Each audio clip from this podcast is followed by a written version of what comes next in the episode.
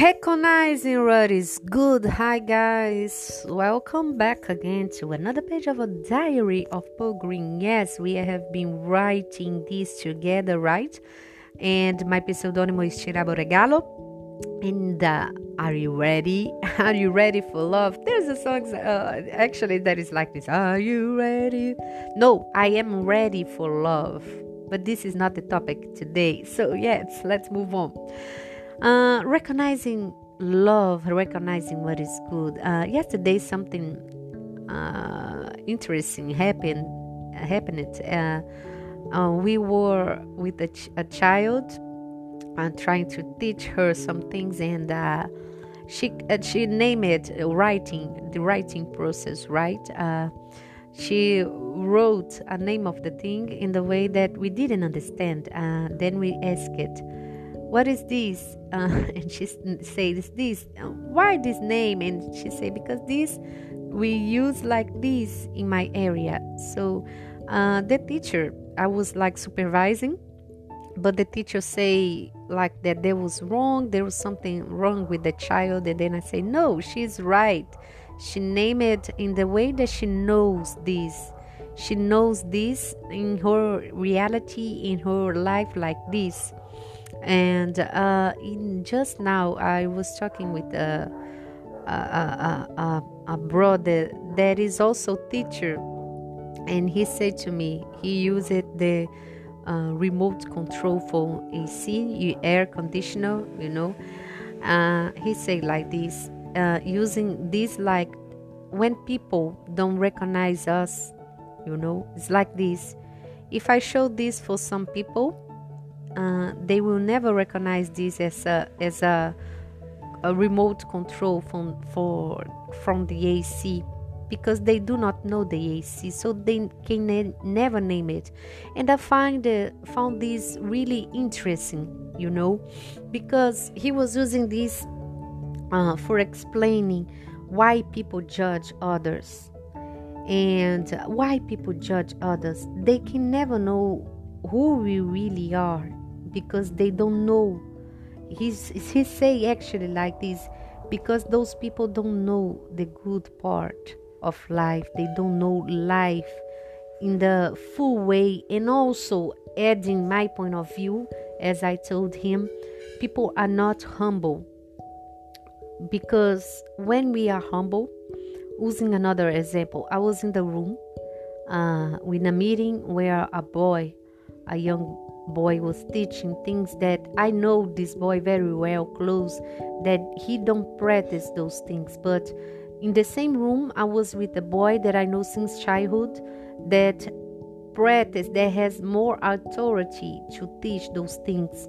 And in the end of the meeting this boy that was teaching he came to this boy that I know since childhood and he started to teach him like he knew he I know it all and the boy was there, quiet. Usually, we keep on quiet when people are teaching us because it's a polite behavior. And he didn't say a thing, you know.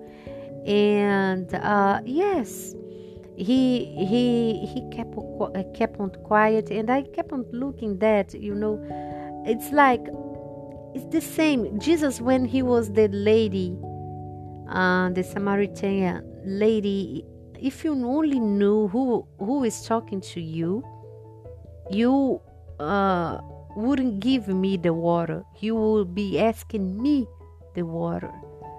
It's the same, guys. And sometimes all these kind of relationships that uh, uh, we are talking about right now, why we judge people, why uh, we don't recognize ourselves like, okay, if we are humble, we put ourselves in a position okay, this guy knows better than me. I don't want to show up to anybody like this teacher. I want to show up for people. I want to be admirer of people from people. I want to be a leader. I want to be this. No, this is arrogance. Arrogance take us to a place. Yes, you can be worshipped by men, but it's a fake thing because you don't have life inside of you. You don't have truth. You are just pretending to seem like you are something that you are not to get attention in a, a kind of love this is like close to Jezebel when Jezebel wanted to people to worship her, you know, if you know what I mean. So yes, guys, um, the roots of sin it is the same all the time, and this manifests in many positions. And also, this teacher, she's a professional, and she wanted to give like a a block say to this child, child that she was wrong. And then i said no the child it's right. Is the way that you see this child that is wrong you know? And yes why am i saying this? Because when we don't know life what is good first then what is bad our decisions or choices will always point us to understand a distortion love. And we think the people that love us are people that are is like you know praising us always saying nice things always giving us encourage kind of love or whatever you want to call you know uh, validation and those kind of things. But when a person really really really loves you and he give you a kind of tough love you don't recognize this. You think that this may be may be like a, uh, I don't know, like I don't know, a kind of hate maybe, but it's not, because the Bible say also that uh, uh the God, when God loved us, He correct us, right? And again about this lady that was giving water to Jesus, I think this is interesting because she, all her life she knew like sorry? All her life she knew men there was a stereotype like one kind of man. And then came jesus she couldn't recognize love through that man. The love the pure and genuine and conditional kind of love. And she she thought she was do- just doing things without maybe thinking too much you know. Okay i will give the water that this guy wants because he's thirsty. She was not able to see yet who jesus was because the environment and the style of life that she had. But when jesus says the words she oh i see you are a prophet and then she tested jesus she's saying but people say that i wish worship here and that and then jesus says i search for worship that worship with heart with life with a style of life. Worship is not about singing it is a style of life and then she tasted okay he knows. You know she tastes the spirit and, and then she recognized jesus as the, the, the eyes the her eyes could see who love who jesus was.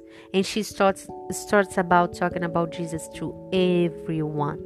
So uh yes guys uh we need to pray for God to heal our traumas or background that our life, the scenario that her life had been through, for us to recognize others, not only us. Recognize God as love, as the essence of love, not what we think that love is. Love will never call others toxic people because they know that everybody that is away from God, even even being close to God, is a never ending treatment on character that we can't be toxic to anyone else. Is a condition the only one who is not tos- toxic in this world it is jesus. So uh, that has been through this world was jesus you know as man because god is there on sky on heaven and he's not toxic yeah? But uh, what i mean is uh, let us walk in confidence that we got a dead that know who we are we are. And when we know who we are in God we will not struggle with anymore. What uh, in what people say to us about what is who we are we will not be offended. When people start to, to throw at your face something that you are not when people uh, disrespect you uh, because they don't know who you are they because they disrespect you and they are aggressive because is what they are actually because also they don't know who they are. Because when we know who we are, we are like a child of god. We treat others also as a child of god and not less of this you know? And uh, yes guy this is our identity is deeper than we think.